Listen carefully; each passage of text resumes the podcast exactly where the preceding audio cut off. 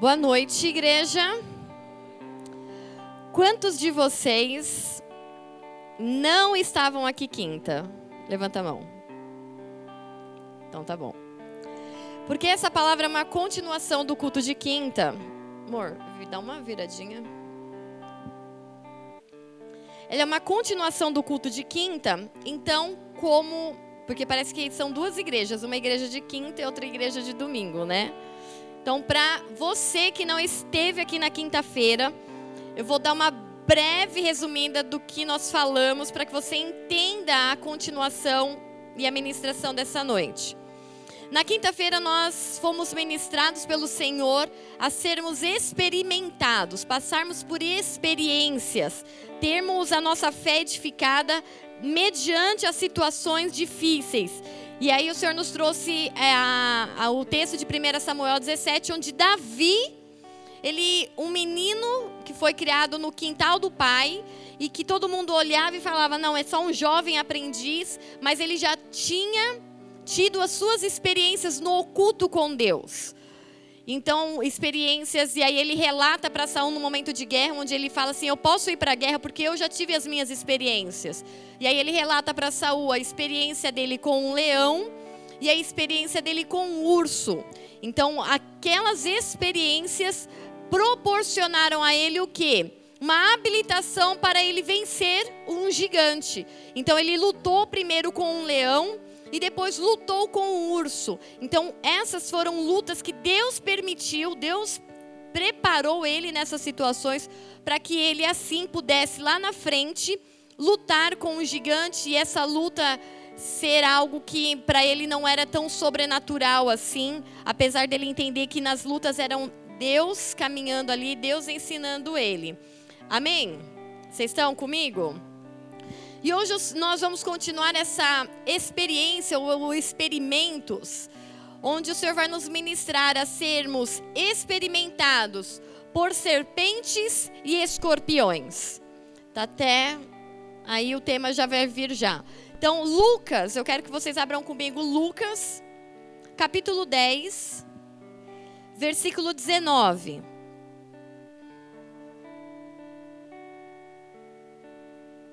Davi passou pela experiência do urso e do leão. E a gente vai entender que essas experiências, Deus permite cada uma delas. Por mais que você não queira passar, por mais que muitas vezes para nós é difícil aceitar estar tá passando por esses momentos, mas se nós fugirmos disso lá na frente, quando nós precisarmos vencer algo para cumprir um propósito que Deus estabeleceu para nós, nós não estaremos treinados. Então essas experiências, elas nos treinam para algo lá na frente. Amém, queridos? Então Lucas 10, versículo 19. Eu lhes dei autoridade para pisarem sobre escorpiões, sobre serpentes e escorpiões, e sobre todo o poder do inimigo, e nada lhes fará dano.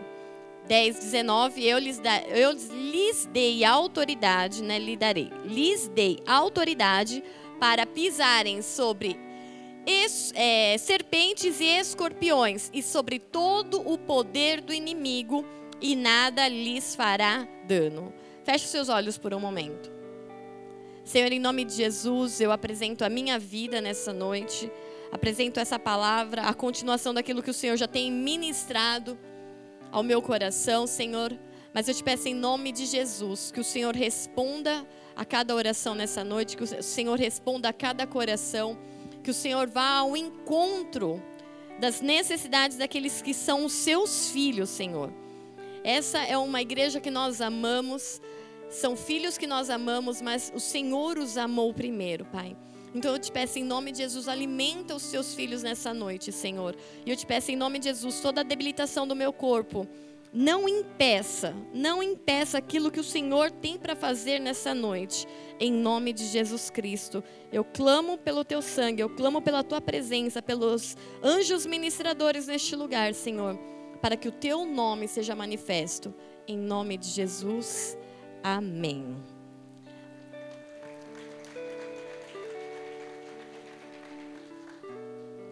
Então vamos lá, nós vamos entender que além da experiência do urso e do leão, se você depois quiser ouvir essa ministração, você pode fazer encomenda do CD ou é, o link para você ouvir pela internet mesmo.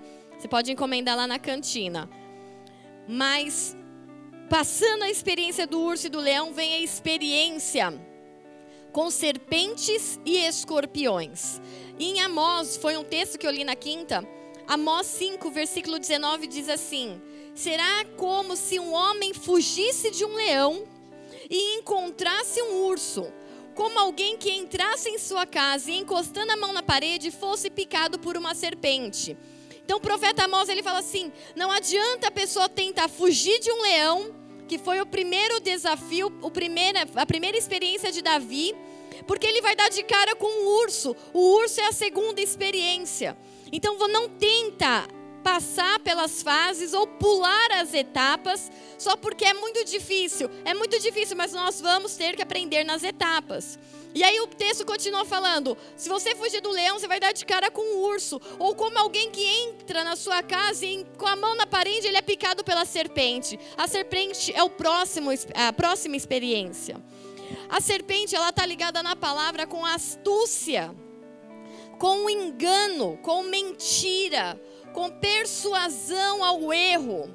A serpente mais conhecida da Bíblia é a serpente lá do Éden, que enganou Eva, que, que persuadiu Eva ao erro, que foi astuta com Eva.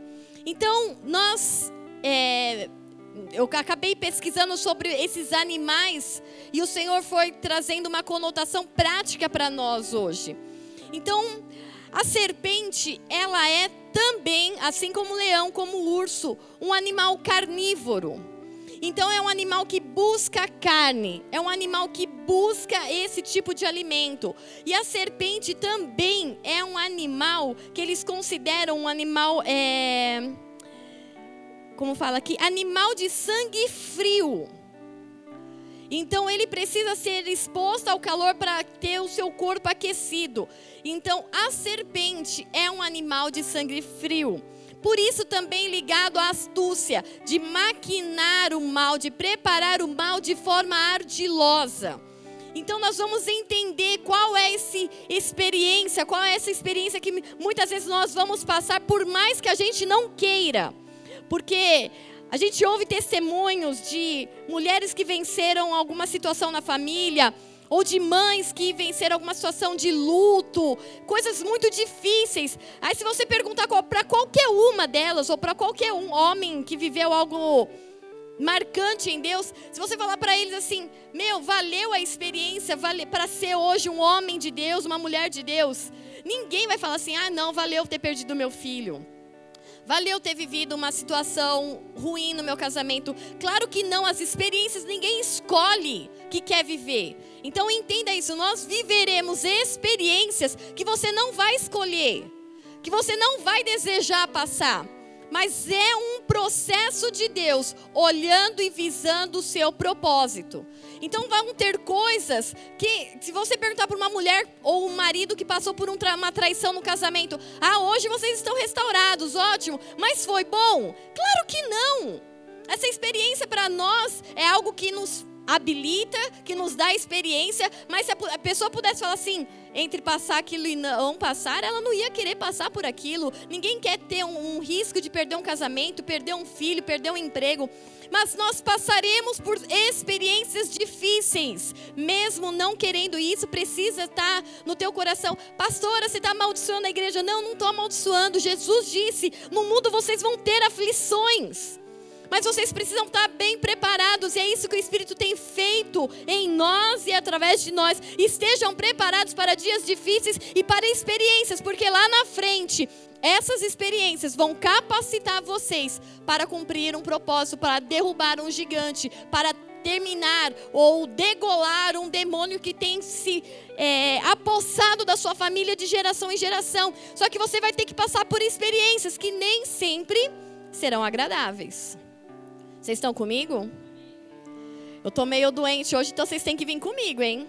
Tudo bem? Tudo bem? Amém. Em 2 Coríntios, versículo 11, versículo 11, não, capítulo 11, versículo 3. Paulo falando: o que receio e quero evitar é que, assim como a serpente enganou Eva com astúcia, a mente de vocês seja corrompida e se desvie da sua sinceridade e pura devoção. Então, 2 Coríntios 11, versículo 3, o que receio e quero evitar, Paulo falando, eu não quero que assim como a serpente enganou Eva, ela engane vocês e a mente de vocês seja corrompida e se desvie da sinceridade e da pura vocação a Cristo. Primeira coisa que eu aprendo na experiência com a serpente é que de algum momento, em algum dia, em algum momento da minha vida, eu acabo dando voz à astúcia de uma serpente. Eu, infelizmente, infelizmente, nós damos voz à serpente. Então, essa experiência da serpente é o que? O que você tem ouvido. Tome cuidado, porque a serpente é um réptil, é um animal de sangue frio. Então, se o propósito dela é minar o seu chamado, se o propósito dela é minar o seu casamento, ela vai te falar coisas friamente calculadas para te destruir. E aí você, passando por essa experiência, o que você vai fazer?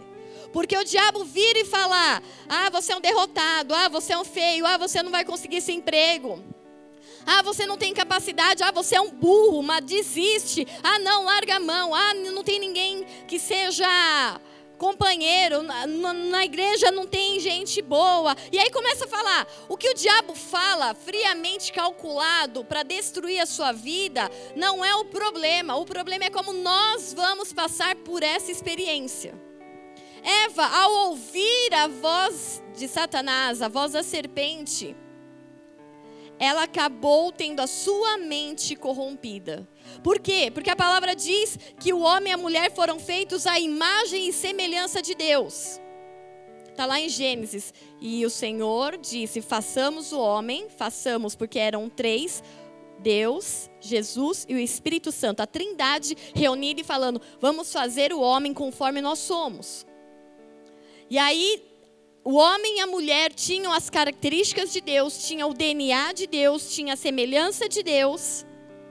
Só que aí a serpente chega para Eva e fala assim: se você comer esse fruto, você vai ser igual a Deus. Como assim igual a Deus? Deus já tinha feito Eva e Adão, imagem e semelhança, eles já eram iguais a Deus. Só que a serpente, ela conseguiu corromper a mente de Eva. E a Eva começou a falar assim: é, realmente, vai ver que Deus é mais inteligente, vai ver que Deus sabe de mais coisa. E aí ele, ela começou na sua mente ser contaminada. Então tome cuidado quando passar pelo teste da serpente, pela experiência da serpente, porque todos nós passamos. Quer ver um, um, um caso simples? Mulheres, quando vocês estão na frente do espelho, o que, que vocês veem? Ou o que, que vocês ouvem? Aff, que gorda.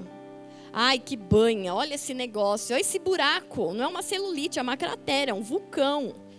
E esses negócios parecem um mapa hidrográfico. Não, é estria. É ou não é? Ou o diabo só fala na minha mente? Homens. Quando o diabo vem com aquele negócio que tem uma conta atrasada, aí ele vira e fala assim: Você de novo não pagou essa conta? mas você não é capaz nem de pagar uma conta em dia. O que, que vai ser da sua família com um homem mole desse jeito? É ou não é, homens? Ou só os homens que eu ministrei na vida passaram por essa, esse tipo de voz? Então, aquilo que Satanás friamente calculado, porque ele é a serpente, a serpente é um animal de sangue frio. O que Satanás fala, nós tudo bem, ele vai falar, ele vai destruir, ele vai olhar para o lado e vai assim: olha, não confia, cria, cria resistência, se isola, você não precisa de ninguém, você sozinho é melhor. Fala para mulheres, você sozinha com seus diplomas, você vai, não precisa depender de homem, você não precisa depender de ninguém. E aí ele começa a falar mas como nós reagimos, como a nossa mente reage a esse tipo de coisa. É a experiência da serpente, então todos nós passaremos por essa experiência, mas como nós sairemos dela? Porque a serpente, a palavra fala aqui, que o texto que nós lemos, eu lhes dei autoridade para pisarem sobre serpentes. Você tem que pisar sobre a serpente, não é para trocar ideia com ela. Eva deveria ter pisado sobre a serpente, mas o que que Eva fez lá no Éden? Ficou trocando ideia com a serpente. Ah, um dia talvez rolou uma conversa assim, outro dia rolou uma conversa assado. Num primeiro momento talvez ela tenha se assustado. Poxa, eu nunca vi um animal falando, esse é o primeiro. Ah, Adão, Adão está ocupado. Deixa eu ir conversar com a serpente, tem alguém que me entende. Então toma cuidado. Porque nós fomos chamados e o Jesus Cristo, ele nos deu autoridade para pisar sobre serpentes, não para ficar trocando ideia com ela. Então você está na frente do seu espelho, ou você está na frente do seu monitor de, do trabalho, ou em alguma situação dentro da sua casa, e Satanás vem e começa a lançar palavras friamente calculadas para te destruir. E o que, que você vai fazer? É verdade é verdade, eu sou isso, eu sou aquilo. E aí, não, eu não consigo emprego. Aí nem sai mais para procurar emprego, porque o diabo já falou que você não vai conseguir, então você nem sai de casa mais. E aí eu arrumo a treta com a mulher, porque a tua mulher quer você pelo menos indo procurar emprego. Porque a, a, a, a mulher, quando o marido está desempregado, ela, ela entende esse momento. O que ela não entende é um homem o dia inteiro sentado no sofá assistindo televisão. Amém? Nossa, eu vi uns amém bem borocochô. Homem, se você está desempregado, é um período que vai passar. Mas ele vai passar mediante o seu esforço em ir buscar um emprego. Amém? Eu ouvi mais amém de mulheres do que de homens, mas tudo bem. A experiência da serpente, então, é que em algum momento nós acabamos ouvindo o que Satanás tem a nos dizer mas precisamos tomar cuidado a forma com que vamos agir. Se vamos dar ouvido ao que ele fala, se vamos trocar ideia com a serpente ou se vamos esmagar a serpente. Tá na frente do seu espelho e tá gorda. Fala, diabo, eu tô gorda, mas não é você quem vai falar, dragão. Porque eu vou emagrecer. Aí você faz um jejum de doce, você, não com o propósito de emagrecer. Você começa a abrir mão para matar sua carne. Fala, Deus, o Senhor é soberano. Tu és o meu Deus, o meu Deus não é meu estômago. Não são as minhas vontades, não é a minha saciedade. Então você começa a combater a serpente. Como? Combatendo, pisando sobre ele com a palavra. É engano, é uma ilusão, é um ataque à sua mente. Então tome cuidado. Nós estamos sendo experimentados na mente para não sermos enganados, porque lá na frente Haverão dias, a palavra diz, haverão dias em que falsos profetas se levantarão. Nós estamos chegando nesses dias. Então a sua mente precisa ser preparada desde já. Para quê? Para quando chegar lá na frente e esses falsos profetas se levantarem, você fala: Meu, a minha mente já foi trabalhada, é a mente de Cristo. Esse cara aí é 171. É a besta que Satanás levantou. Não, eu não vou atrás desse cara, não. Então nós precisamos entender: Deus vai permitir você passar por situações, por experiências que não são agradáveis, porque lá na frente há um propósito. Lá na frente você vai ter que matar algum gigante. E se você não for treinado agora, você não vai conseguir vencer o gigante lá na frente. Vocês estão comigo? O alerta de Paulo é que a mente do povo de Corinto não seja corrompida ou contaminada e isso cause um desvio de caráter e na devoção a Jesus Cristo. O que você tem ouvido, mulher? Ah, que a mulher ela não precisa limpar sua casa. Ah, é, o meu marido, ele chega mais cedo, ele que se vire, ele que limpe. O que, que você tem ouvido, mulher? Ah, eu não preciso cuidar dos meus filhos, não. Taque nesse miojo neles. Ah, eu, eu, tenho que viver a minha liberdade, o meu tempo, é o tempo da feminista, é o tempo que a mulher se auto-empodera. Isso aí vai corromper a sua mente. E lá na frente, quando você precisar se submeter a uma autoridade, você não vai conseguir, porque a sua mente já está corrompida. Você, marido, o que você tem ouvido? Ah, que mulher, depois dos 30, depois dos 40 não serve mais, você troca por duas de 20. Toma cuidado, porque aquele que não honra uma aliança com Deus não consegue honrar aliança com nada nem ninguém. Então você está sendo preparado agora. O que, que você tem ouvido de Satanás? O que, que ele tem maquinado e lançado no seu ouvido? Você não pode, você não consegue, você é sozinho. Não, você não é sozinho. Você pode estar sozinho. E estar é, é um período de transição, não é eterno. Por quê? Porque a palavra diz que Ele é conosco todos os dias até a consumação do século. Então você não é sozinho. Você pode estar sozinho fisicamente com alguém, mas você não é uma pessoa sozinha. Ah, Satanás, ele consegue, pastora, me deixar em depressão, eu me sinto solitário, eu fico em solidão, em depressão, fico num quarto escuro. Então, porque você está reagindo de forma errada à experiência da serpente. Porque quando ele vier falar, ah, você é sozinho, ninguém te ama, ninguém te quer, você tem que entender que você tem um futuro em Deus. E qual é o futuro dele? Queimar no fogo eterno. Esse não é o seu futuro, é o futuro dele. Então, já que ele quer trocar ideia, então lança para ele o futuro dele, lança para ele o teu futuro. O teu futuro, a palavra diz, haverá bom futuro para você. Por quê? Porque o teu Deus é o teu pai. E pai nenhum projeta um futuro meia-boca para um filho. Pai nenhum projeta. Salmo 140, versículo agora vai ter que buscar aí, Rafa, eu não copiei o versículo. Afiam a língua como a da serpente, veneno de víbora está em seus lábios. Toma cuidado com a língua e o veneno da serpente. Salmo 58, 4. Seu veneno é como o veneno de serpente tapam os ouvidos como a cobra que se faz de surda. Olha uma curiosidade da serpente: a serpente não ouve.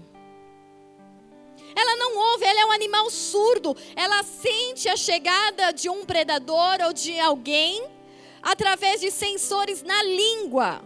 Então a língua dela é dividida no meio, tanto é que a, a língua da cobra é uma para um lado, outra para o outro, que ela é como se fossem sensores. Então ela começa a sentir o ambiente através ali porque ela não ouve.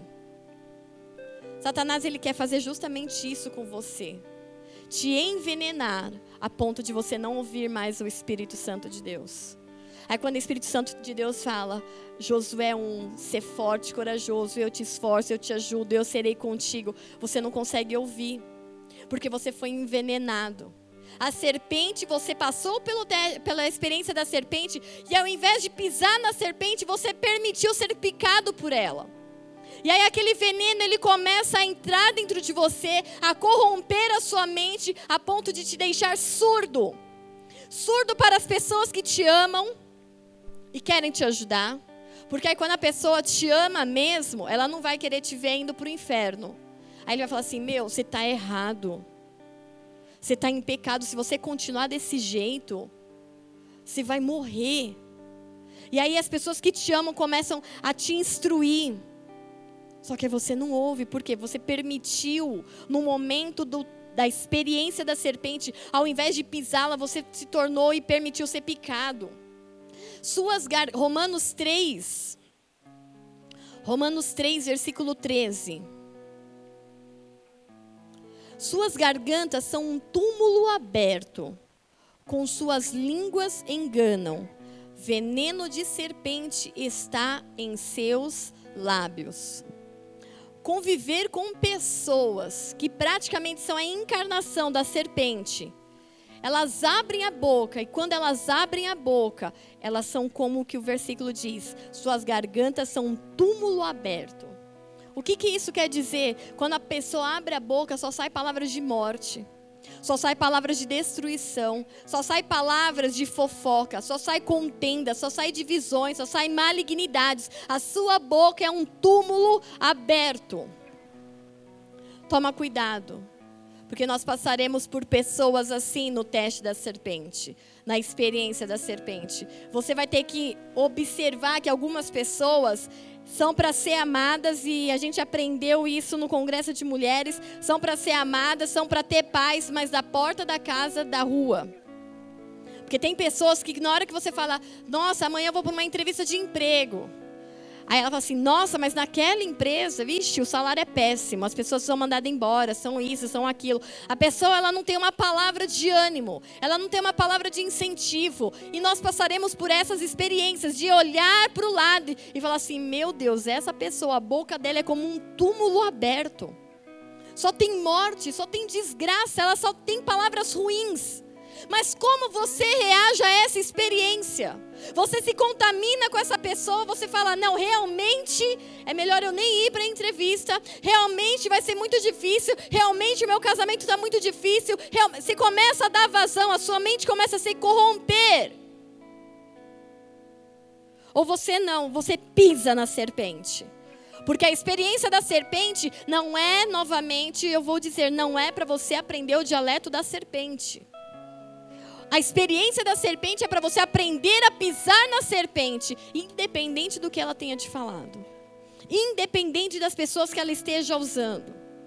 Segunda fase da, da experiência da serpente, você vai ser experimentado no orgulho, porque Satanás está ligado diretamente ao orgulho. A serpente está ligada diretamente ao orgulho. Isaías 27, versículo 1. Naquele dia o Senhor, com sua espada severa, longa e forte, castigará Leviatã, a serpente veloz, o Leviatã, a serpente tortuosa, matará no mar a serpente aquática. Naquele dia vai ter um dia em que vai acontecer uma guerra espiritual, onde Satanás, o Deus do orgulho, um principado chamado Leviatã, ele vai ser destruído. Jeremias 48, 29 diz: Temos ouvido do orgulho de Moabe, da sua extrema arrogância, do seu orgulho e da sua soberba e do seu espírito de superioridade. A experiência da serpente vai permitir você provar o teu coração. Tem orgulho aí? Tem vaidade, tem espírito de superioridade. Ah, não, pastora, porque eu sou muito bom para estar tá num ministério assim, assado. Não, pastora, eu já fiz, eu tenho é, faculdade, mestrado, eu sou PhD, eu tenho três, quatro línguas. Imagina que eu vou ficar pegando escala olhando o carro. Eu não estudei para ser flanelinha. E aí então, você começa a passar por essa experiência e começa a ver que uma raiz aí de Satanás, uma raiz de serpente está no teu coração. Provérbios 16, 18 diz assim: O orgulho vem antes da destruição, e o espírito altivo antes da queda. Orgulho em seguida destruição. Espírito altivo, espírito altivo procede a queda, precede a queda. Desliga para mim. Cuidado com o orgulho, porque essa serpente precisa ser vencida. Nada é teu. Ai, pastora, mas os diplomas são meus, fui eu que paguei. Querido, num, num, num, cisco de Deus, Ele te tira a consciência, Ele tira a tua saúde, Ele tira o ar que você respira. Ah, você pode ter todo o recurso do mundo. Quantos homens bilionários morreram com doenças que eles não puderam tratar, não tinham saúde? Então nada é teu, nós precisamos reconhecer, nada vem de nós, tudo é dele. Então cuidado com o orgulho que você tem do ministério que talvez você trabalhe. Cuidado com o orgulho que talvez você tenha do seu emprego. Nossa, porque eu, eu, arranjei um emprego top. E aí você se orgulha daquilo que você faz. E aí você enche o teu coração de uma vaidade que não está correto. Se enche de uma vaidade por um diploma que você tem e as outras pessoas da sua família não têm. Dos bens que você consegue adquirir. Das coisas que você consegue comprar. Ou dos filhos que você consegue ter. Não, porque meus filhos são meu orgulho. Um é não sei o quê, o outro é não sei o quê, o outro é não sei o quê. Querido, seus filhos não são seus, eles são do Senhor. E que num piscar de olhos novamente o Senhor pode tirar tudo, como fez com Jó. Jó ele tinha esse orgulho dos seus bens. Ele era reto, era reto, mas ele se orgulhava de tudo aquilo que ele tinha conquistado. Ele se orgulhava da família que ele tinha. Tanto é que ele sacrificava pelos filhos. Ele nem deixava os filhos sacrificar. Não, eu sacrifico, eu sacrifico por vocês. Eu olho, olho os bens que eu tenho. Eu vou fazer ofertas de gratidão a Deus. Ele sacrificava em gratidão a Deus pelo que ele tinha, pelos bens, pelos empregados. Ele tinha um orgulho de ter tudo aquilo. E tudo aquilo que ele tinha orgulho, Deus tirou. Tudo aquilo que ele tinha orgulho, Deus tirou. Menos a mulher. Ele não tinha muito orgulho da esposa, porque foi a única que Deus falou assim: dá para ficar. Não sei porquê, dá para ficar com ela. Mas a partir do momento em que ele é tratado e ele entende, Deus, eu não sou nada. E quando Deus começa a questionar para ele e mostrar que dentro do coração dele havia uma soberba, havia um orgulho enraizado por tudo aquilo que ele tinha, por tudo aquilo que ele tinha conquistado. E aí Deus começa a trabalhar esse orgulho e começa a falar assim: Jó, aonde você estava? quando eu dei limites e estabeleci as estrelas e elas não iam cair. Jó, aonde você estava quando eu coloquei limites no mar? Jó, foi para você que eu perguntei como eu deveria fazer as profundezas ou os animais? Ele começa a mostrar para Jó que Jó não era nada. Jó não estava na fundação do mundo, Jó não sabia como as coisas funcionavam, Jó não sabia de nada. E é essa é uma das formas que nós pisamos na serpente, entendendo nós não somos nada. Senhor, Satanás vem falar isso e aquilo, o que a serpente fala, deixa ela falando. Eu tenho que entender, o meu coração precisa ser guardado da vaidade e ser guardado de todo orgulho. João 3, versículo 8. Diz assim: o vento sopra onde quer, você o escuta, mas não pode dizer nem de onde vem, nem para onde vai. Assim acontece com os, todos os que são nascidos do Espírito. Aquele que é nascido no Espírito, ele não sabe para onde ele vai. O vento do Espírito leva ele. Então, num dia ele está num lugar fazendo um negócio, no outro dia ele está fazendo outro totalmente diferente. E aí você olha aquela pessoa e fala assim: Nossa, Cada hora, cada vez que eu olho, essa pessoa está num lugar, fazendo coisas diferentes, viajando, conhecendo lugares. Uau! Eu queria estar tá nessa vibe, eu queria estar tá nesse vento de Deus. Querido, isso é um orgulho de você querer algo que não foi projetado para você. Peça para Deus, Deus, eu quero ir no meu vento. O qual o vento que o Senhor preparou para mim? Qual é a brisa? Porque você andar na brisa dos outros é fácil. Agora pede para Deus, Deus, qual é o meu vento?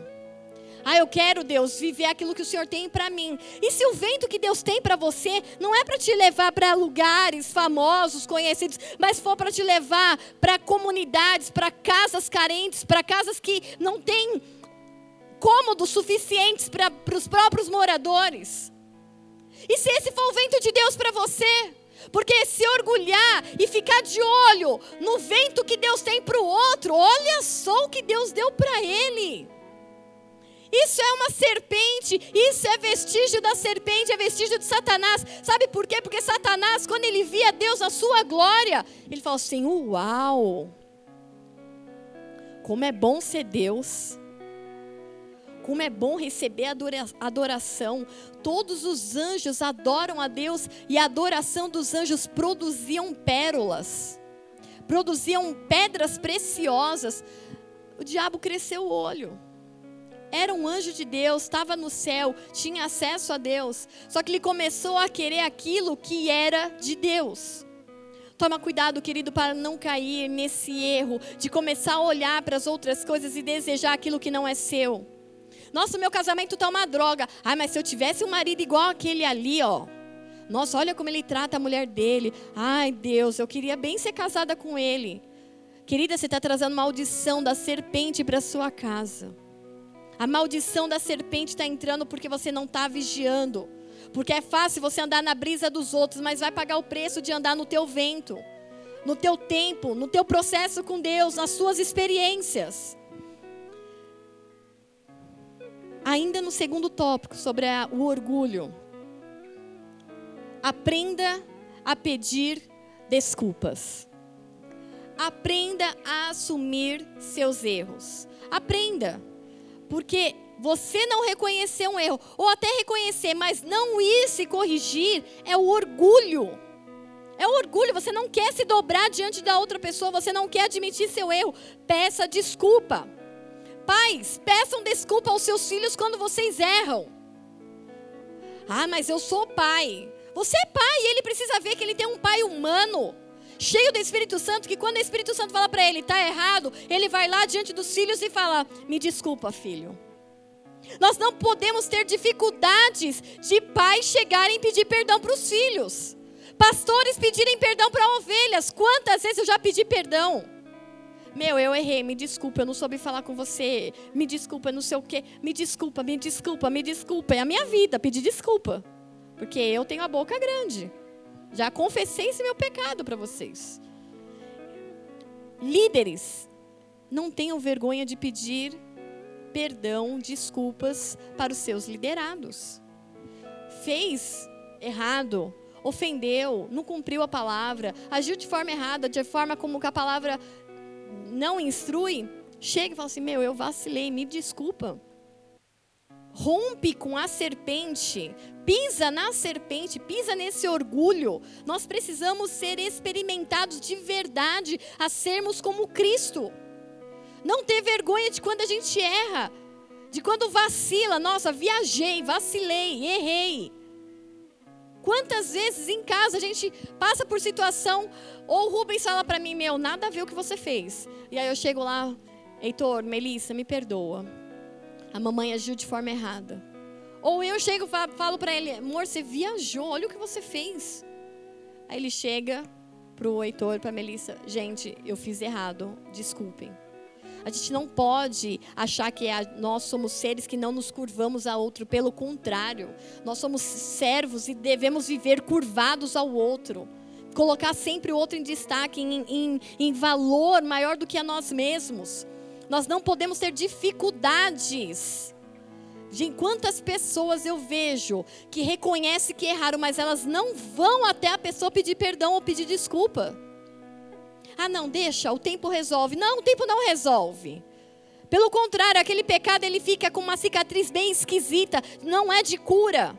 Não é de bálsamo de Deus, mas toda vez fica aquela situação estranha. Por quê? Porque não houve liberação de perdão, de pedido de desculpa. Alguém está muito orgulhoso na situação. Terceira experiência, terceiro fato que a experiência com a serpente me proporciona de ser experimentado na ingratidão. Ai, pastor, eu sei bem disso, não sei o quê. É, a gente sofrer a ingratidão é horrível. É a dor, quem veio quinta vai entender, é a dor do urso. De você ser despedaçado nas suas emoções, de você ser despedaçada por dentro em alguém que você confiava. Mas e quando o ingrato somos nós? Porque a gente sempre lembra ou sempre se coloca na situação da vítima. Mas e quando nós somos os causadores da ingratidão? Quando nós somos os esquecidos daquilo que Deus tem feito para nós ou do que as pessoas fizeram para nós? Então, Números, capítulo 21, versículo do 4 ao 9, diz assim: Partiram eles do Monte Or pelo caminho do Mar Vermelho para contornarem a terra de Edom.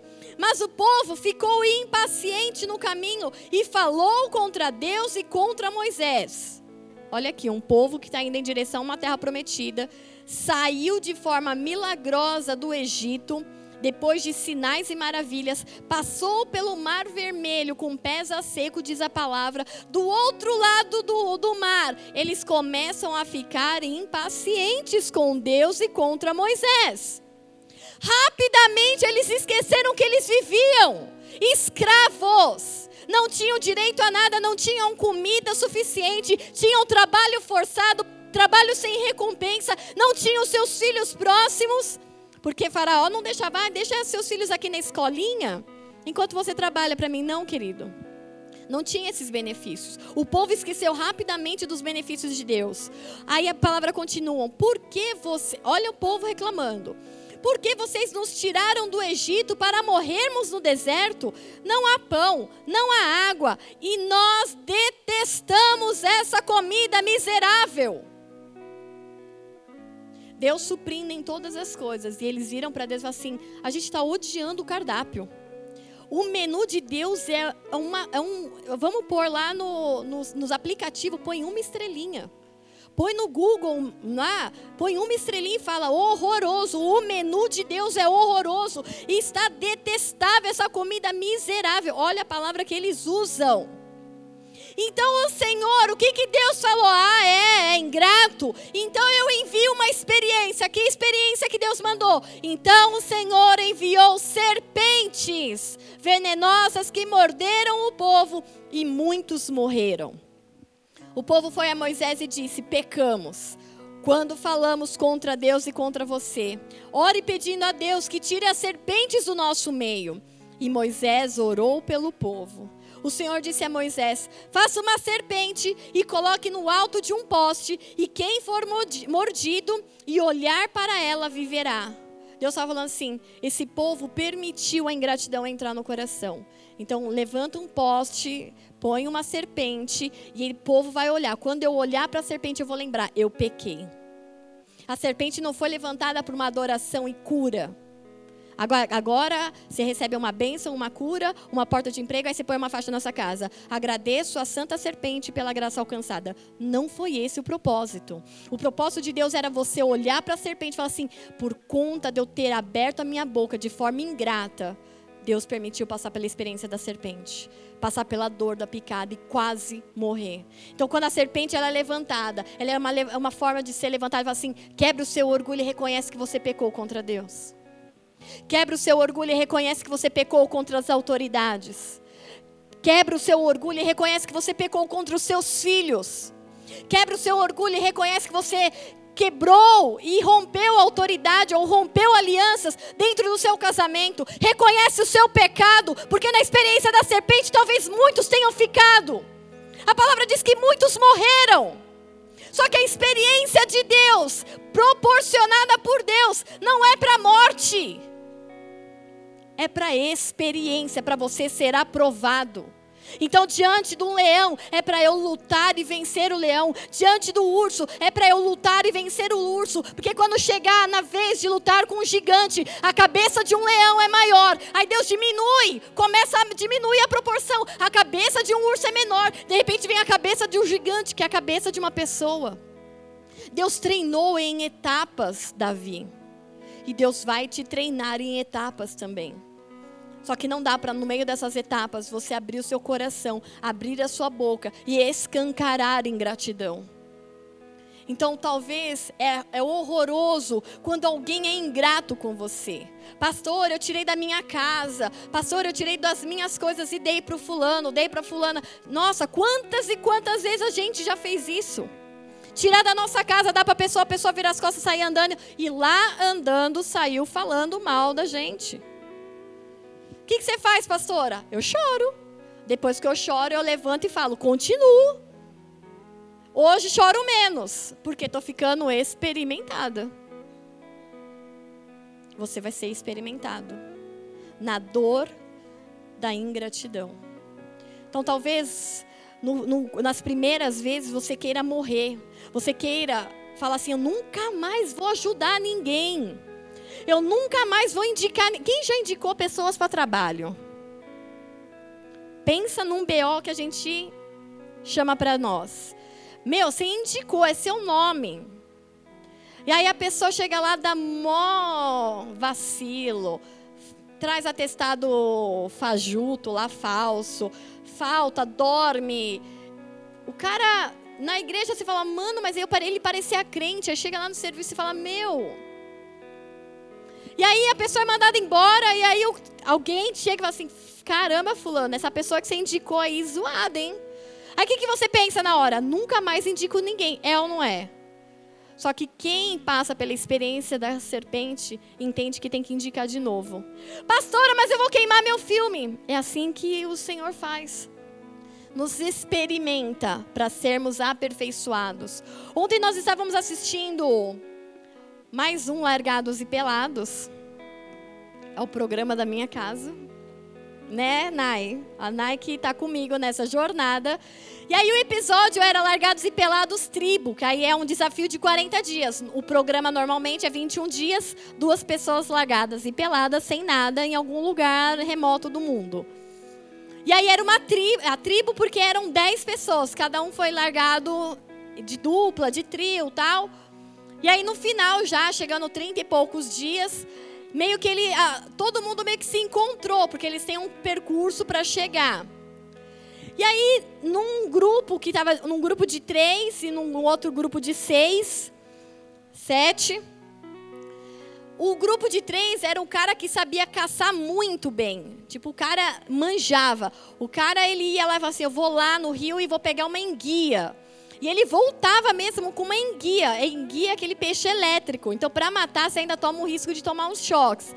Mas o negócio é gigante. Sei lá quantos quilos, 20 quilos uma daquela que parecia ter. E o cara ia. E aí ele metia tal, saía de lá. E aí ele falava assim: Eu estou no acampamento de três pessoas. Então, teoricamente, eu não sou obrigada a dividir com todo mundo.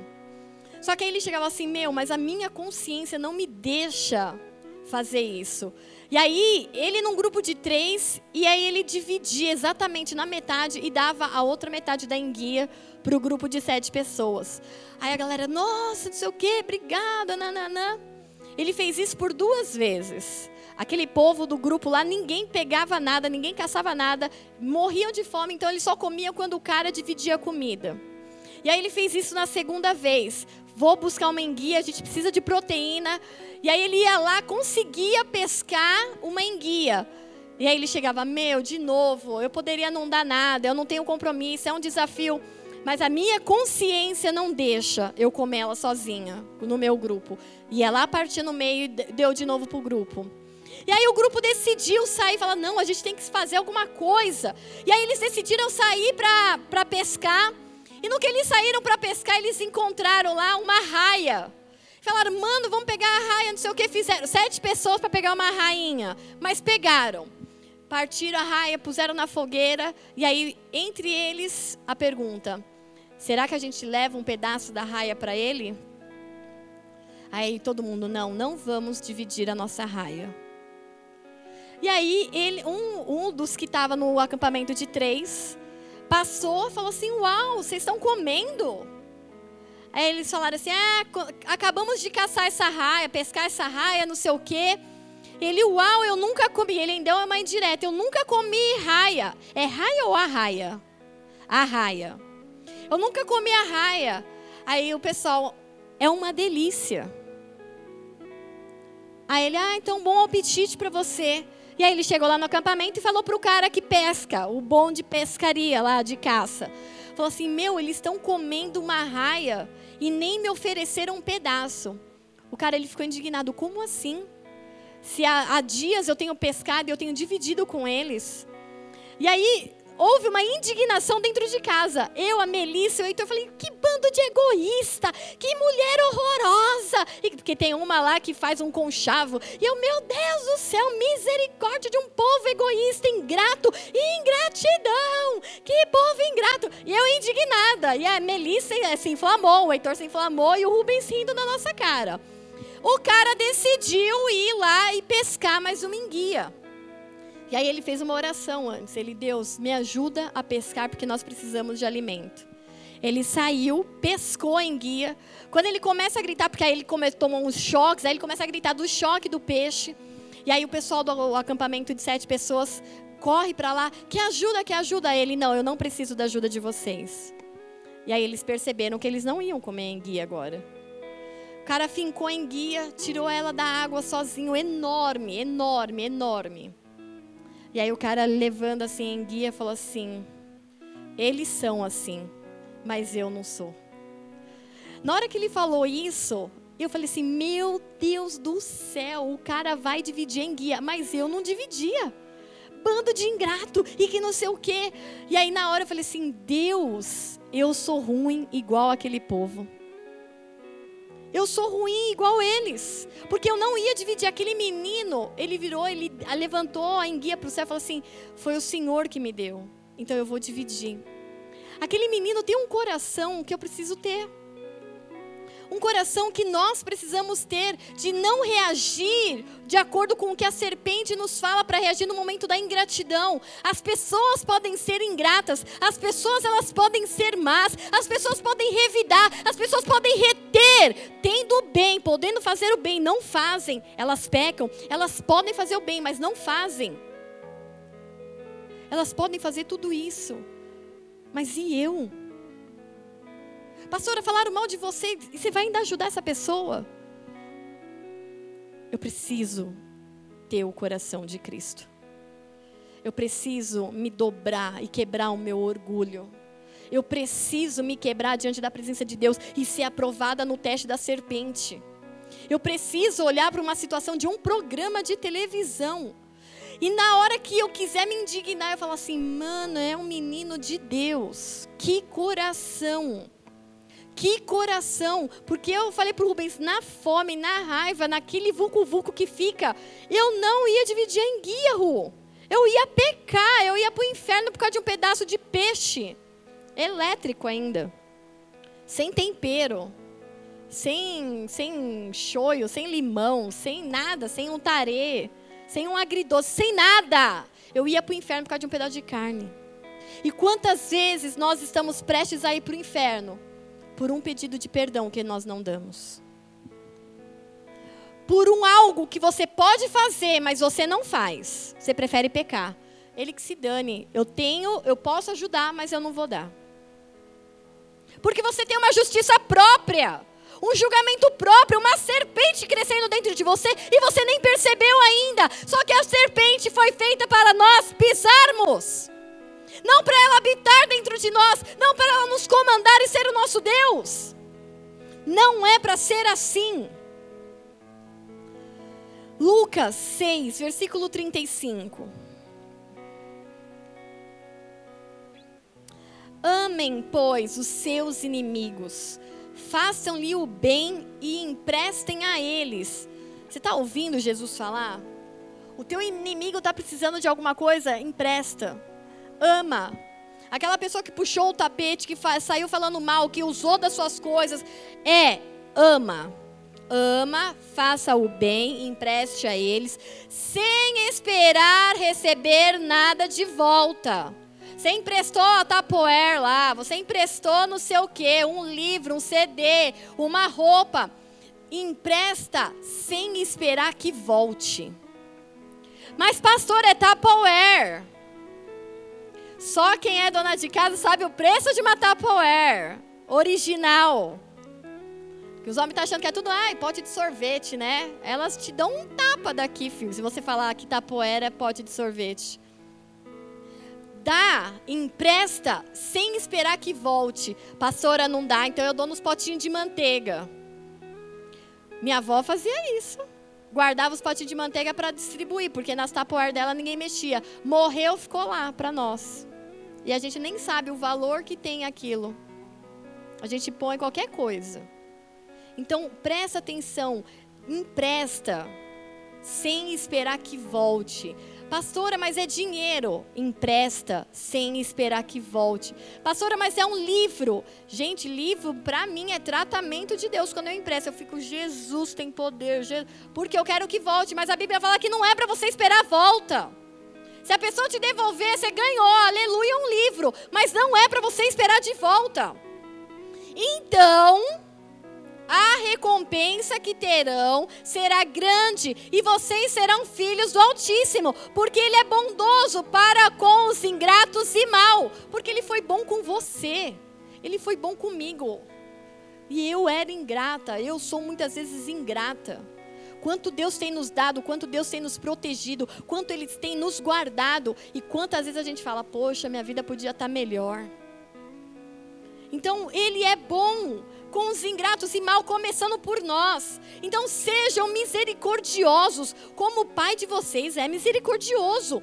Não julguem e vocês não serão julgados. Não condenem e não serão condenados. Perdoem e serão perdoados. Deem e lhe será dado uma boa medida, calcada, sacudida e transbordante será dada a vocês, pois a medida que usarem também será usado para medir vocês. Jesus fez também a seguinte comparação: pode um cego guiar outro cego? Não cairão os dois no buraco?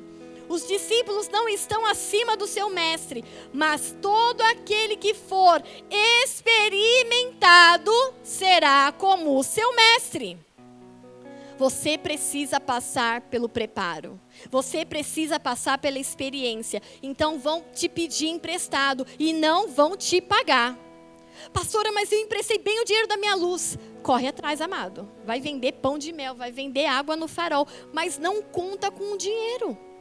Ah, mas ele tem que me pagar aquele. Fi... Não, não é filho de nada. Porque se você quer se tornar um filho de Deus, porque Deus ele foi bom com você, sendo ingrato e mal, você tem que imitar o padrão de Deus. E como que é? Todo aquele que for experimentado será como seu mestre. Quanto que nós devemos para Jesus? Se nós pudéssemos pagar em quantia a salvação. Você não pode pagar a salvação, você não pode pagar a tua casa que você vai ter no céu.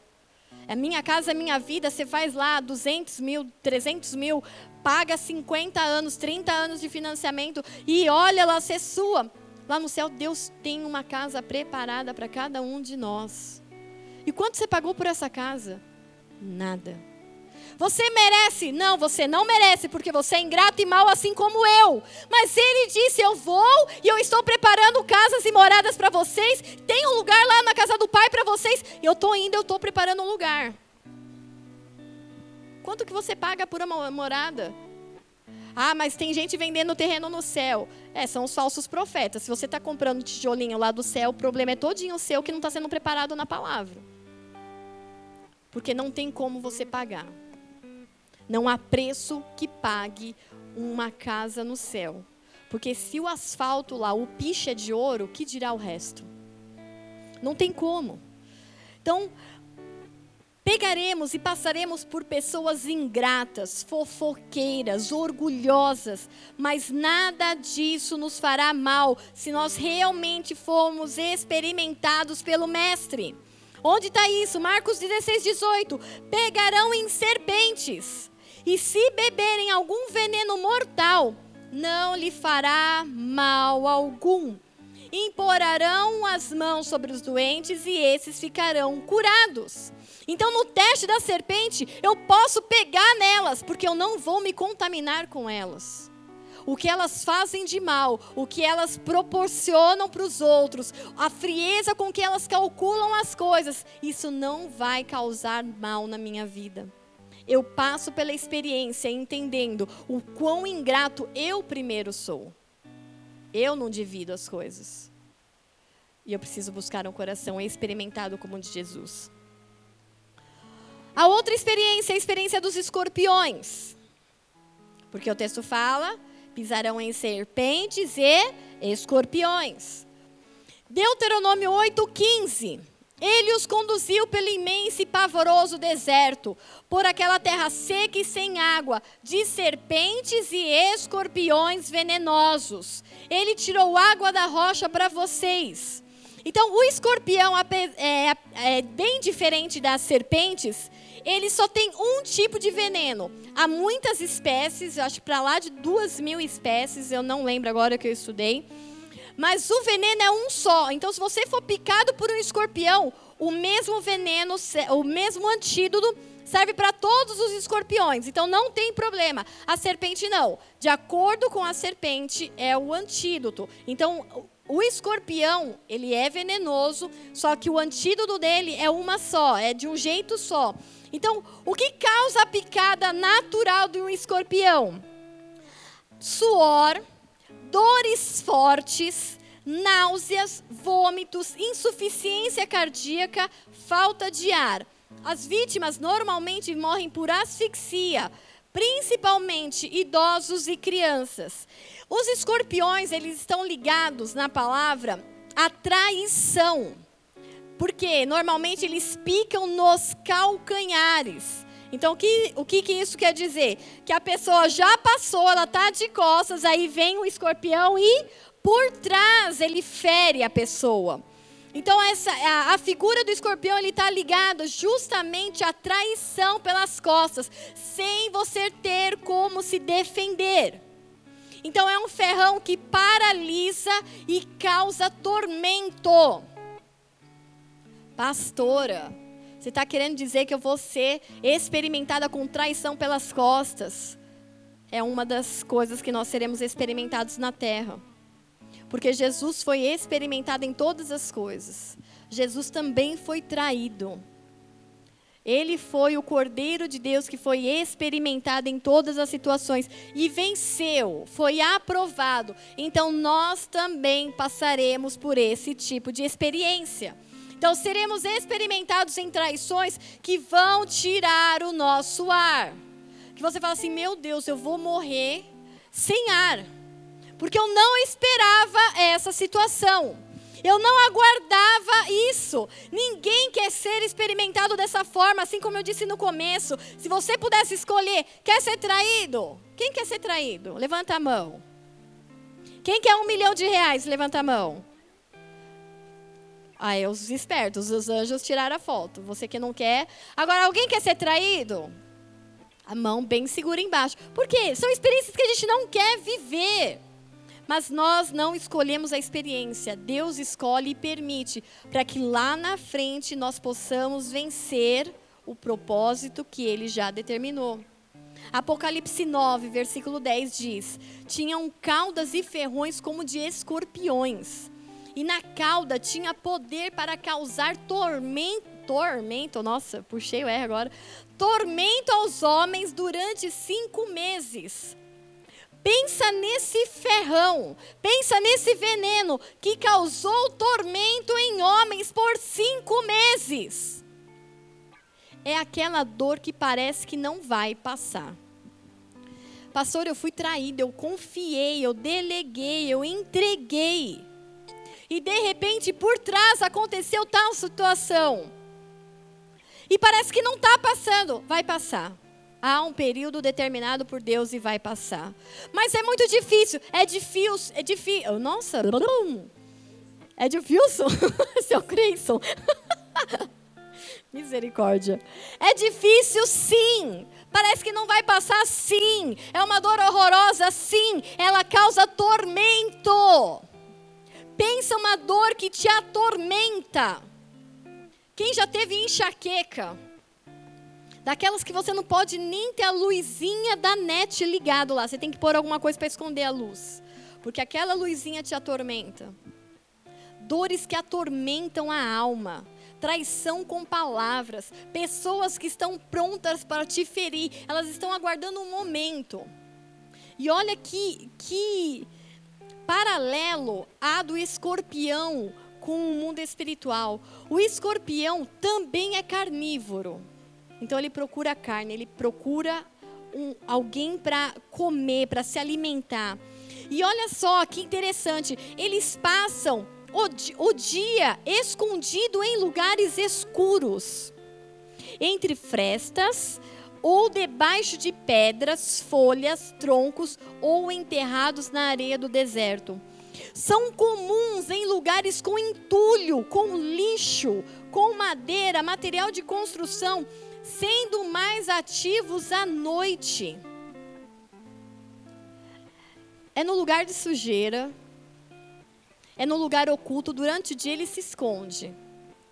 Mas ele se esconde no meio de fresta, ele se esconde no meio de entulho, ele se esconde. Porque quando você passar e não perceber, ele está preparado para te ferroar. Então, são situações espirituais em que você fala assim: não, eu estou andando na luz, eu estou andando em cuidado, eu estou vigilante, pastora. Eu estou tomando cuidado, olha, meu, meu WhatsApp, meu Instagram, está tudo na luz, não tem perigo. Glória a Deus. Só que os escorpiões, as estratégias de Satanás, a experiência do escorpião vai ser no momento de trevas. Vai ser no momento que, poxa, nem percebi. Olha o canal que eu estou vendo. De repente, de repente uma conversinha torta no WhatsApp de repente, um flerte esquisito, um olhar esquisito. De repente, um toque. Não, mas foi só um abraço. Tinha algo escuro naquele abraço. Tinha algo escuro naquele toque. coisas que são feitas no escuro, que não dá, que se vier luz, você fala: meu, aí tem escorpião, aí tem veneno, aí tem perigo, aí tem morte. Então nós passaremos por situações em que Satanás vai preparar armadilhas para você andar no escuro. Toma cuidado com lixo em que você tem pisado ou que você tem andado.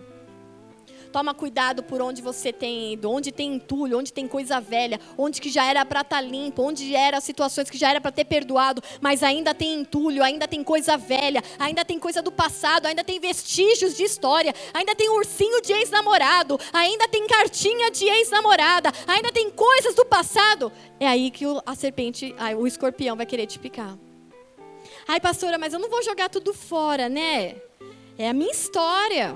Então fica lá com armadilhas dentro da sua casa. Porque numa hora que você não perceber, você vai ser picado e isso vai doer.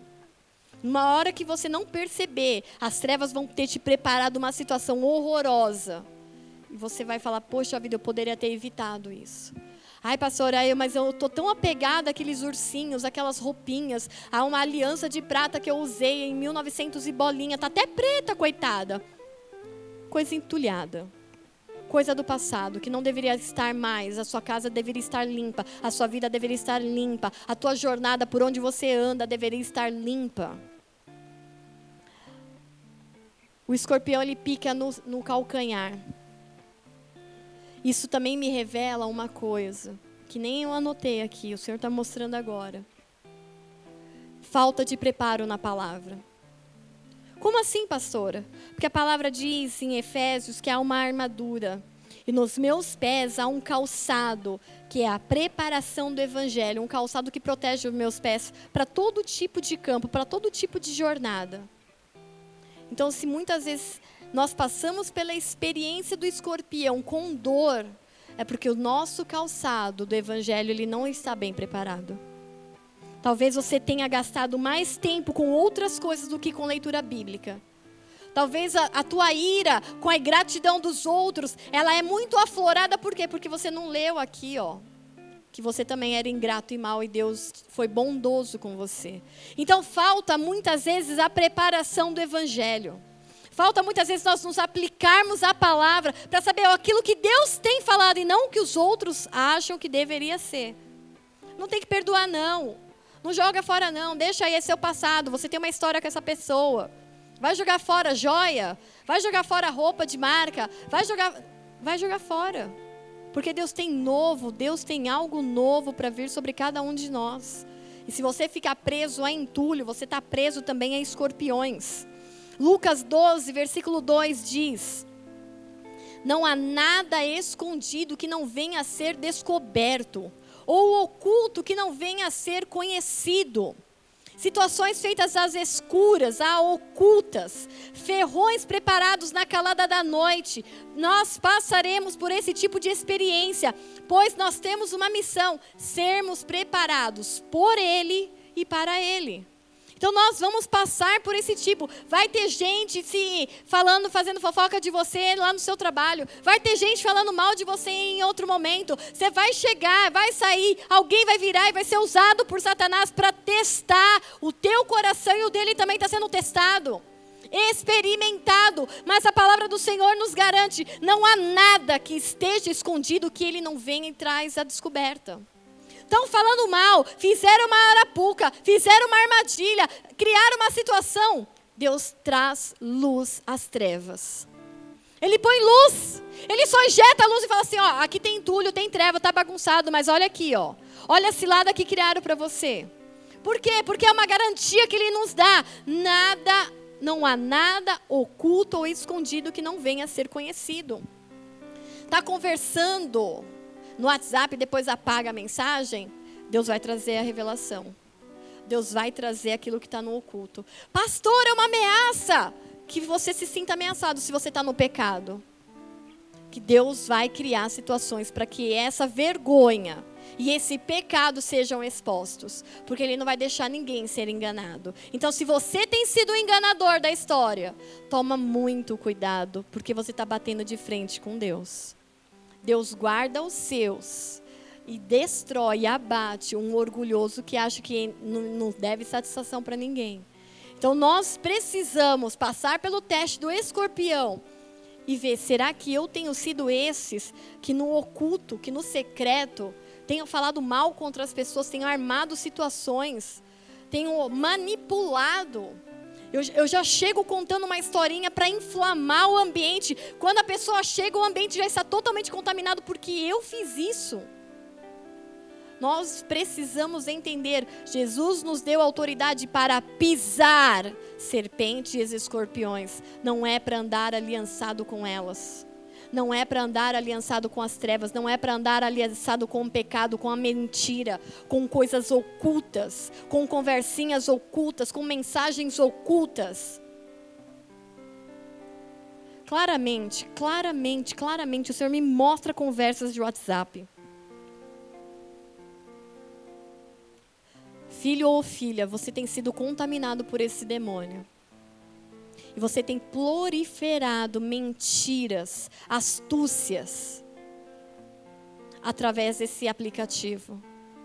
O Senhor está te dando uma oportunidade nessa noite, para que você se corrija diante dEle. Não precisa vir aqui, não precisa falar, não. É você e Deus. O Senhor está me mostrando claramente conversas, rolos e rolos de conversas destruidoras. Mas essa noite o Senhor te trouxe aqui para falar: você não foi chamado para viver no meio do escombro. Você não foi chamado para viver como escorpião que fica à espreita, esperando a oportunidade de ferir e machucar alguém. Você foi chamado para ser luz e pisar serpentes e escorpiões. Ele te deu uma autoridade. Nós não devemos andar em aliança. Você não foi chamado para ter aliança com as trevas. Você não foi chamado para ter aliança com as trevas. Você não foi chamado para difamar a sua esposa para outras pessoas. Você não foi chamado para destruir o seu lar. Você não foi chamado para destruir a sua casa, o seu ministério, a tua igreja.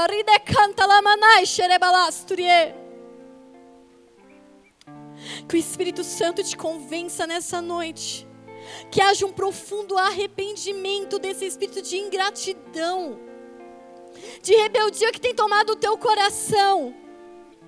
E Ele te trouxe nessa noite de forma espetacular. A tua vontade agora é de pegar o celular e apagar as mensagens. Filho, não é apagar as mensagens, é pisar na serpente e no escorpião.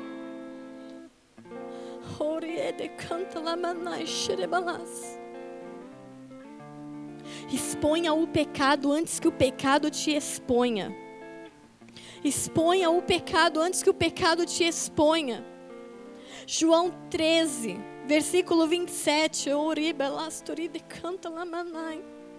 O Senhor está incomodando corações que estão em pecado, que estão em trevas. Ah, Senhor, traz o arrependimento, traz, Senhor Deus, nos conduz ao arrependimento, porque sozinho nós não conseguimos.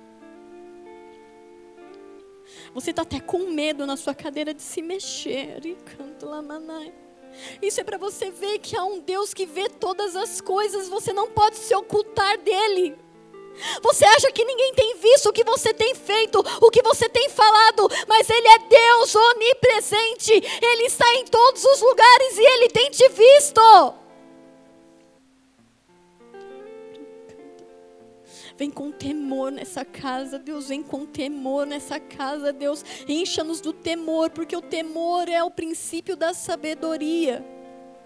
Encha-nos o teu temor para reconhecermos quando nós temos errado e voltarmos atrás, quebrarmos com orgulho, pisarmos a serpente.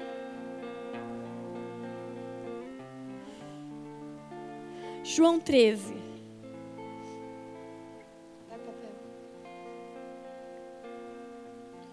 Versículo 27.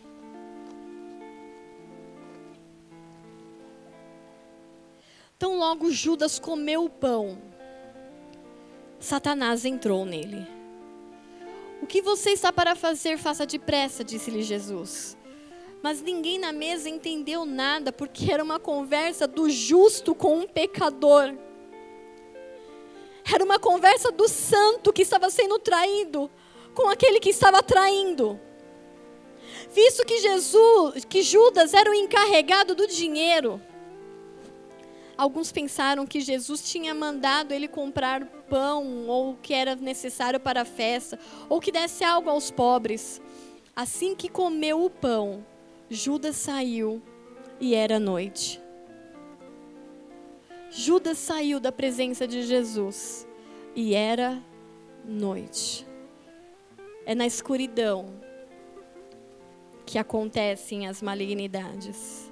É na escuridão que as teias ou que as situações, os ferrões de escorpiões da traição acontecem. Jesus teve um Judas. E a palavra, o texto que nós lemos em, acima, diz que ninguém é maior que o mestre.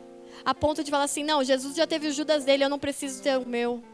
Mas nós passaremos por situações de traição, sim pessoas que comeram junto com você, pessoas que usufruíram daquilo que você tinha, pessoas que usaram os seus recursos, pessoas que estiveram é, conhecendo as suas emoções, pessoas que choraram, te viram chorar, que viram as suas vulnerabilidades. Talvez sim essas pessoas sejam um Judas, para que você seja experimentado pela experiência do escorpião.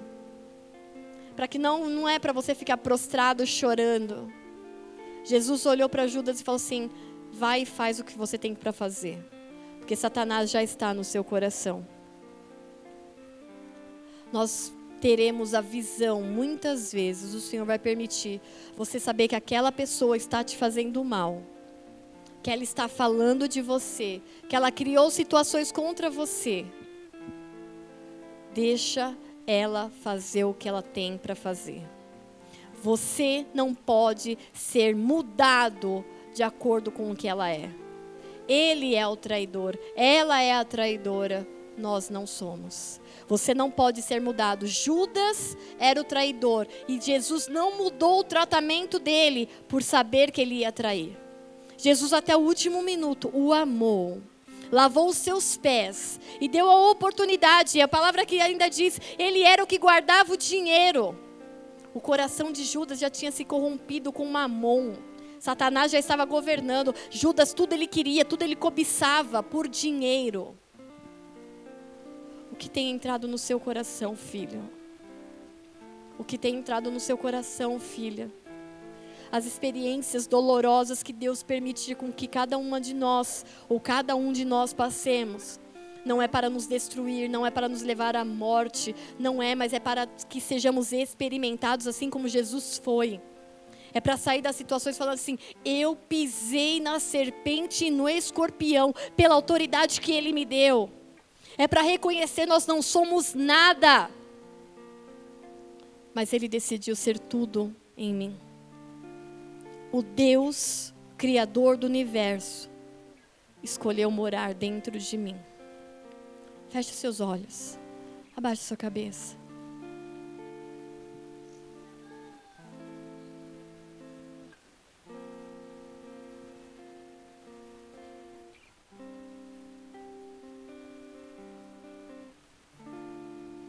João 6,39 diz assim: Esta é a vontade daquele que me enviou, que eu não perca nenhum do que eles me deu, mas os ressuscite no último dia.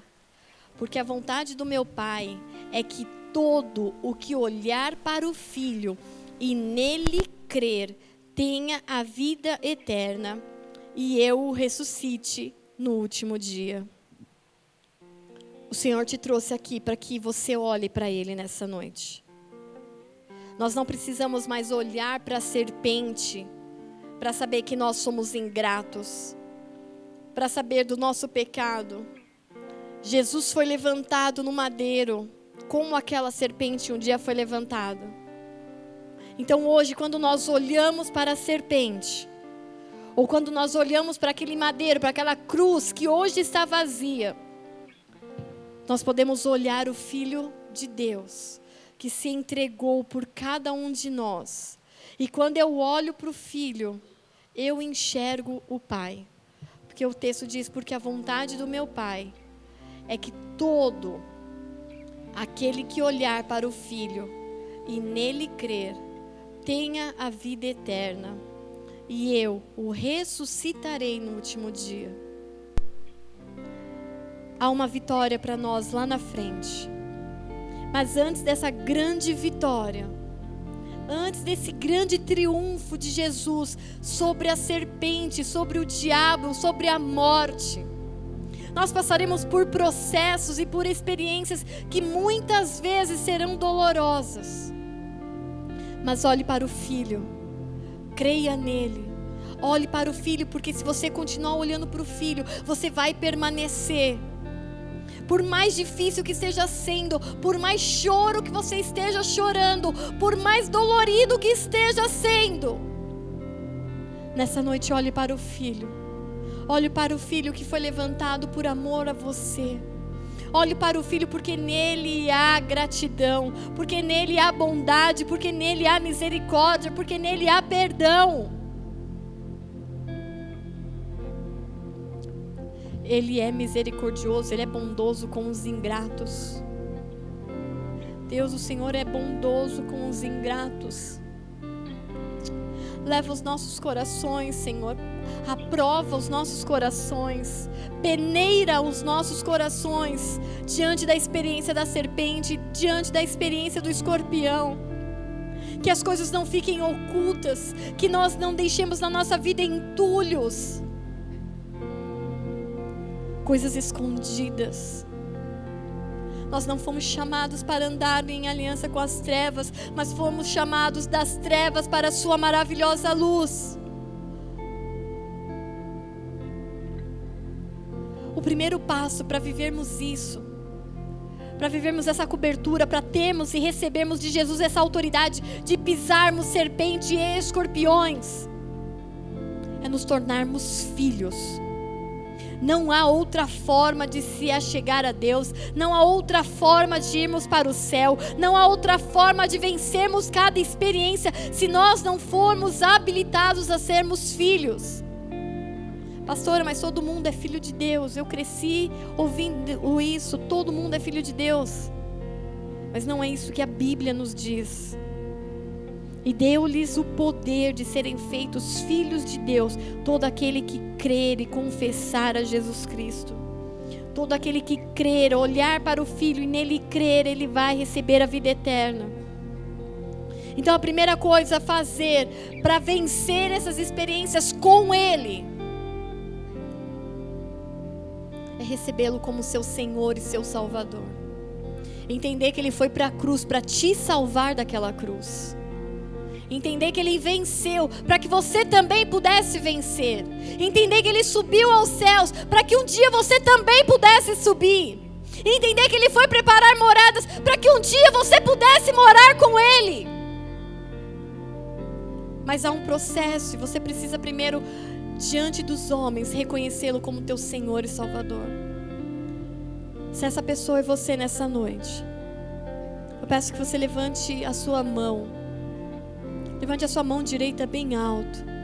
As pessoas na igreja elas estão de olhos fechados. E não importa também se estiverem olhando, porque agora você vem para a luz, você sai das trevas, de coisas escondidas, de coisas ocultas. Você vem e se expõe para o mundo espiritual falando: Eu quero esse Deus. Se essa pessoa é você, levanta a tua mão nessa noite. Porque Ele quer te marcar com o sangue dele. E te dar uma autoridade, um poder chamado filiação. Você se torna filho de Deus.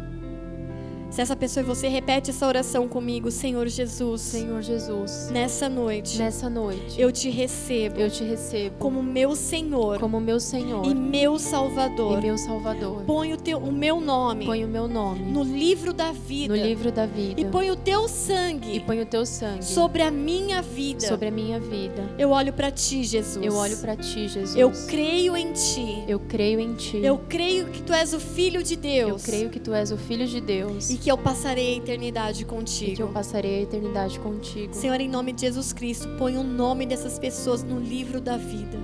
E quando o Senhor vier e precisar ressuscitar a, ou, aqueles que já foram. E se nós já tivermos morrido, nós ressuscitaremos. Mas se nós não tivermos morrido, estivermos vivos ainda sobre a terra, nós seremos arrebatados aos céus. Nós nos encontraremos com o noivo, nós nos encontraremos com ele. Então escreve o nome dos meus irmãos nessa noite, que eles recebam esse poder, essa autoridade da filiação através de Jesus, filhos de Deus, cheios de autoridade, cheios de anjos ministradores para estarem guardando eles, cheios de propósitos, propósitos que são eternos, Senhor. Não são propósitos temporais, não são propósitos, Senhor Deus, momentâneos, mas são propósitos eternos.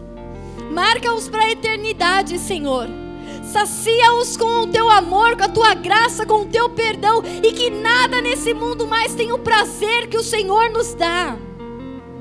Que eles consigam vencer e romper com todo o passado, com toda a escuridão, com todas as trevas com todo vínculo com o mal, e que ao passar pela experiência da serpente, eles sejam aprovados, quebrando todo o orgulho, toda a soberba. E ao passar pela experiência dos escorpiões, eles sejam aprovados, que eles pisem serpentes e escorpiões. Que não haja nada oculto em suas vidas, que não haja nada oculto em seus relacionamentos, que não haja nada oculto Marca-os com esse novo tempo, com essa graça, Deus. Marca-os com novas experiências. Eu te peço em nome de Jesus, já batiza muitos no teu espírito. Que eles comecem a falar em línguas durante a noite, mesmo sem entender que uma nuvem, uma, ah, uma nuvem de grandes, Senhor Deus, testemunhas, os cerquem, Pai. Que haja uma atmosfera de adoração por onde quer que eles andem em nome de Jesus eu profetizo isso, que eles onde eles estarão, haverá uma grande nuvem de testemunhas, anjos estarão ministrando e cuidando dessas pessoas. Em nome de Jesus Cristo, em nome de Jesus Cristo, Senhor. Amém.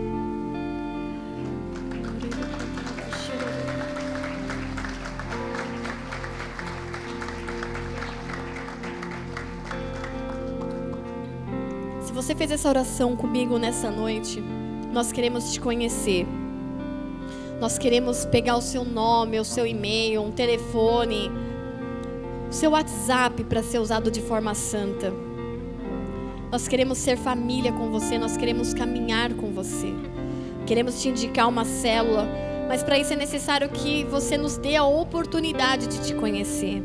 Então, para isso, nós temos o Ministério do Boas-Vindas. Eles querem te dar as boas-vindas, eles querem te dar um abraço, eles querem te acolher nessa nova família. Então, antes de ir embora, deixe o seu nome, passe lá, procurem eles lá no final da igreja. Procure, deixe o seu nome, seu contato, uma forma de nós entrarmos em contato com você. Amém, queridos? Vamos ficar de pé?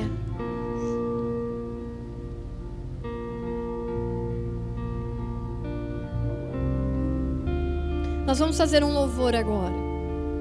E nesse louvor é você e Deus. Você e o teu Deus. Sem nada oculto, sem máscaras, sem você fingir que Deus não está vendo. Chega. Vamos para um tempo de relacionamento de verdade. De você falar assim: Deus, eu tô zoado.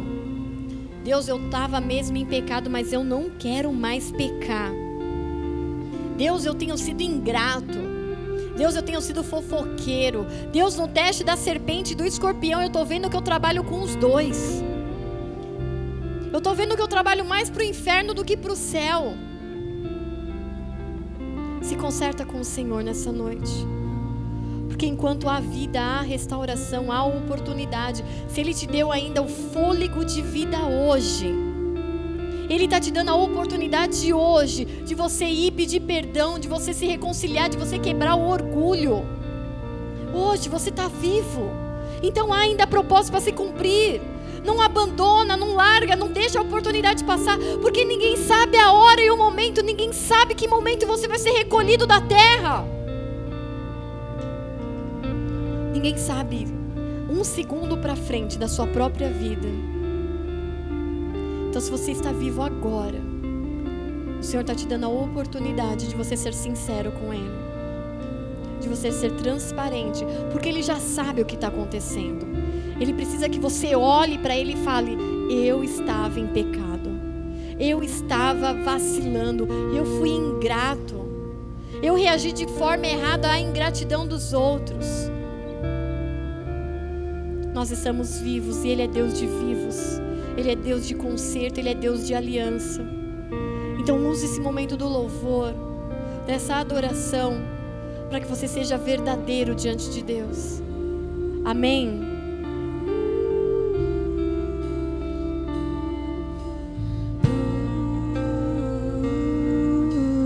Você não vai adorar com um cântico que vier no telão. Esse é o momento de você abrir a tua boca e orar a Deus. O ministério de louvor vai ministrar adoração. Os anjos do Senhor vão estar dançando neste lugar. Há uma atmosfera de adoração, mas há uma atmosfera também para te levar ao arrependimento.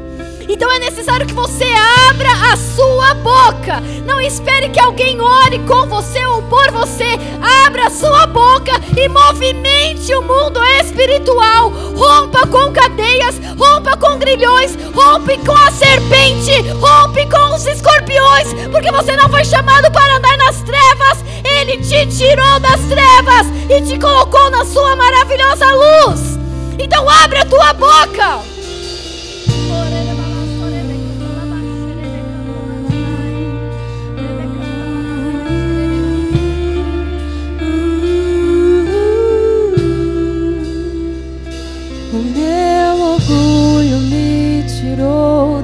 Humildade, tua humildade colocou jardim em mim.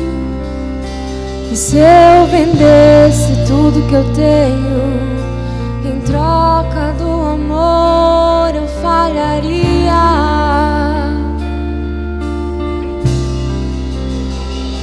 Pois o amor não se compra nem se merece o amor, se ganha de graça ou recebe.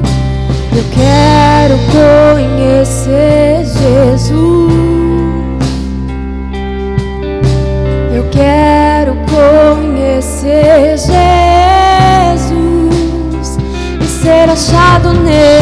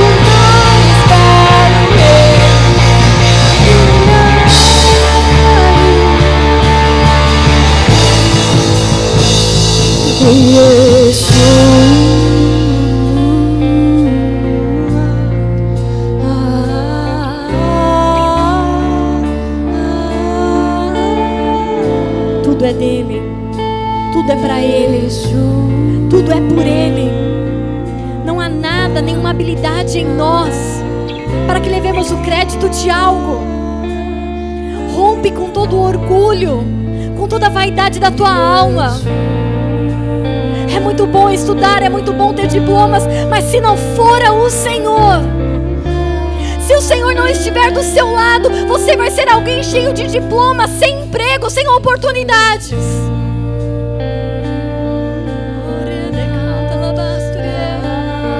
Rompe com orgulho e se submete. Vai pedir desculpa, vai pedir perdão. O preço é tão barato para você fazer. Se você pudesse, tivesse que pagar, nós não conseguiríamos pagar aquilo que Ele nos deu. Rompe com orgulho, perdoa. Perdoa em gratidão. Perdoa aquilo que foi tomado, perdoa aquilo que foi emprestado e não voltou. Perdoa dívidas. Perdoa palavras que foram liberadas. Perdoa as palavras que foram liberadas, palavras de maldição. Senhor, eu te peço agora que os teus anjos sejam enviados e peguem cada uma dessas palavras que estão suspensas no mundo espiritual, as anule agora em nome de Jesus Cristo. Toda palavra de maldição, de que as, os, os, filhos eles não podem, eles não conseguem, toda palavra que foi lançada de maneira fria, maquinada friamente, eu te peço agora que os teus anjos estejam recolhendo cada uma dessas palavras e destruindo o efeito de cada uma delas, Senhor. Toda palavra maldita, toda palavra de maldição liberada contra você não tem poder sobre a sua vida. Sobre você eu lanço uma palavra de bênção. Uma palavra de bênção. Que em nome de Jesus, onde você puser as mãos, será a mão de, do próprio Cristo. Onde você puser os seus pés, você trará a glória dos céus, porque você tem permitido ser experimentado em experiências não agradáveis, mas você permitiu ser experimentado. Então você vai vencer o leão, você vai vencer o urso, e você vai pisar na serpente, você vai pisar no escorpião, e nenhum deles fará mal algum a você, nem a você, nem a sua casa. A sua casa está guardada pelos anjos do Senhor. O sangue do Cordeiro tem guardado a sua família. O sangue do Cordeiro tem guardado os teus, os teus bens, os teus animais e tudo aquilo que você puser as suas mãos.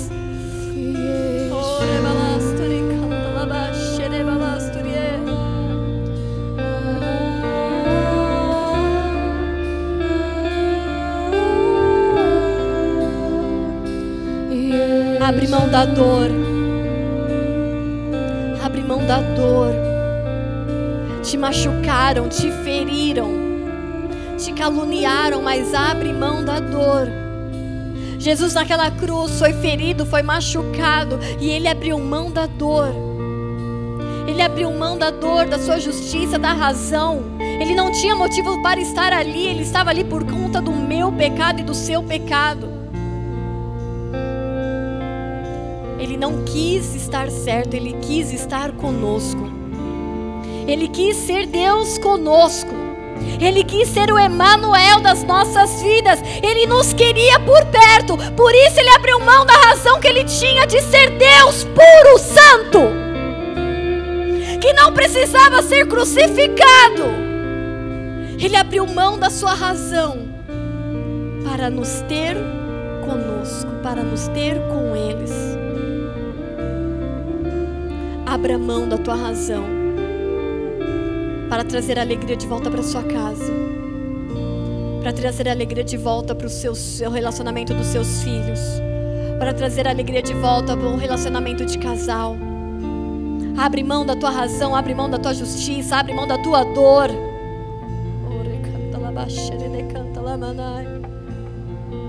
Ele é o teu Deus que te justifica. Ele é o teu Deus que te justifica Ele é o teu Deus que te guarda, Ele é o teu Deus que te vê. Ele é o teu Deus.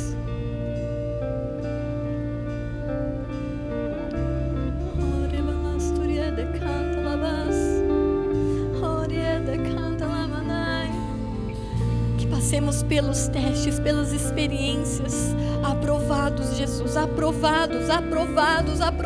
Nos ensina agora, para que lá na frente não percamos tudo, aquilo que realmente tem valor. Nos ensina agora, enquanto é tempo, enquanto é luz. Nos ensina agora enquanto tempo, enquanto o Senhor não vier nas nuvens, porque depois não vai adiantar mais. Nos passa pelos testes, pelas experiências agora, nos ensina a perdoar, nos ensina a lidar com a ingratidão, nos ensina a lidar com corações ingratos, corações doloridos, inflamados.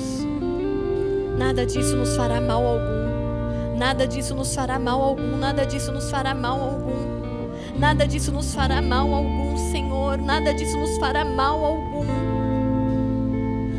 Ore decanta lamanai, nós te amamos, Jesus. Nós te amamos, Jesus. Nós te amamos, Jesus. Nós te amamos e não queremos desagradar o teu coração. Nós te amamos e precisamos de um tempo de conserto. Nos corrige no teu amor, nos corrige na tua graça, nos corrige, nos corrige na tua misericórdia, mas nos corrige. Não somos bastardos, não somos filhos fora da aliança, somos filhos legítimos pelo sangue do Cordeiro.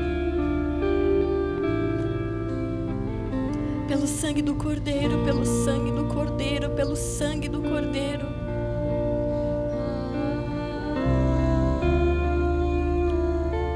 Olha para Ele.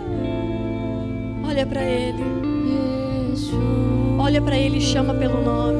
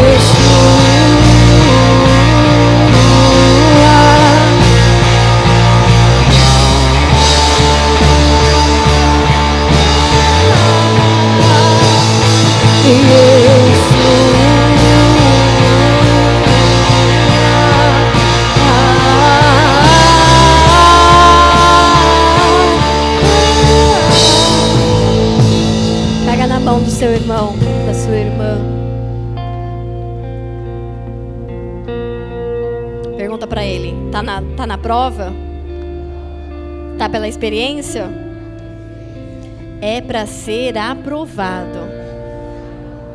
Chega de serpente. Chega de escorpião. Jesus é luz. Amém? Levanta a mão dele bem alto. Se Deus é por nós, quem